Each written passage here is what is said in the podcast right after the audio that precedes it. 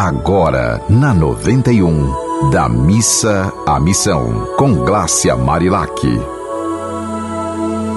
Oi, minha gente. E aí, gostou da Dona Neide? Quem assistiu ontem deve ter visto o quanto ela é uma mulher forte, né? Que decidiu parar de reclamar tirar as quatro letras R, S e L e passar a amar mais. E é isso que a gente precisa fazer todos os dias. Eu te convido hoje a parar um pouco e pensar assim: por que eu estou reclamando tanto?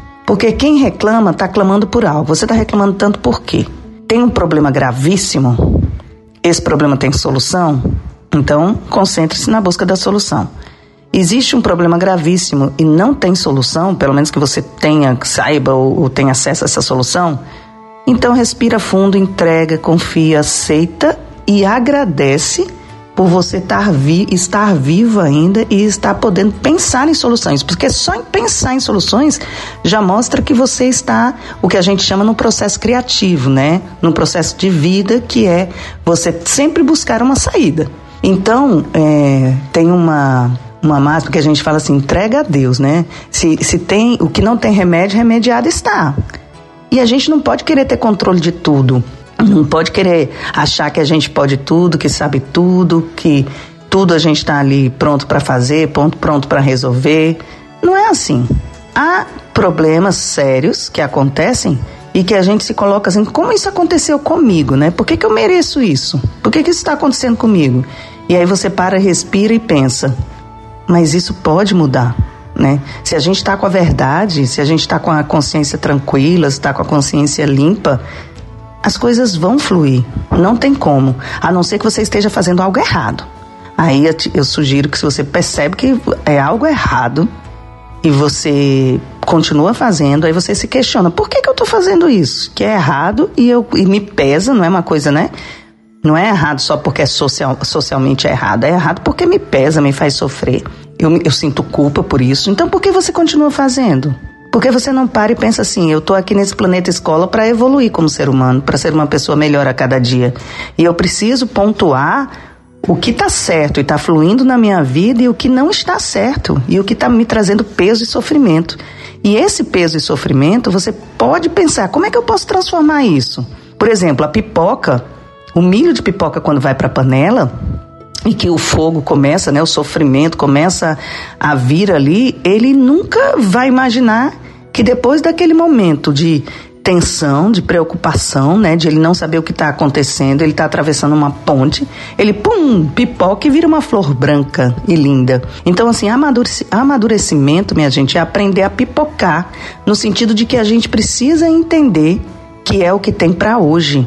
Então, se é o que tem para hoje, observe o que você pode fazer de melhor com o que tem para hoje e não entrar na vítima, né, na, na pessoa que foi ofendida. Não, se você, se alguém conseguiu te ofender profundamente, então você tem conexão com, com essa ofensa.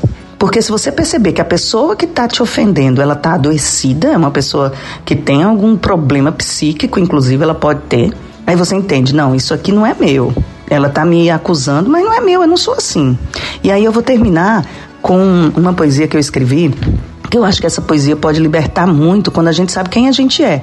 Por exemplo, uma pessoa te chama de, de idiota, por exemplo. Você não é idiota. Por que, que você vai se ofender se você sabe que não é? Aquela pessoa, às vezes, está vendo em você o próprio espelho. Então, é preciso primeiro você saber quem você é, para depois você poder discernir. Quando alguém falar que você é uma coisa, você olha para essa pessoa e diz assim: olha, Ainda bem que é você que acha isso de mim, porque eu convivo comigo 24 horas e sei que eu não sou isso. E você fala de uma forma carinhosa, não precisa falar com raiva, porque você entende que aquela pessoa está doente. Então, se ela está doente, é como se ela tivesse se alimentado com algo muito ruim, deu uma infecção intestinal e ela está tendo que botar para fora. E você que está na frente, agora você não precisa engolir né, o, o problema, é só você observar como uma pessoa adoecida. Comunicação, minha gente, ela pode trazer solução, mas também pode trazer problema. Depende de como a pessoa esteja comunicando.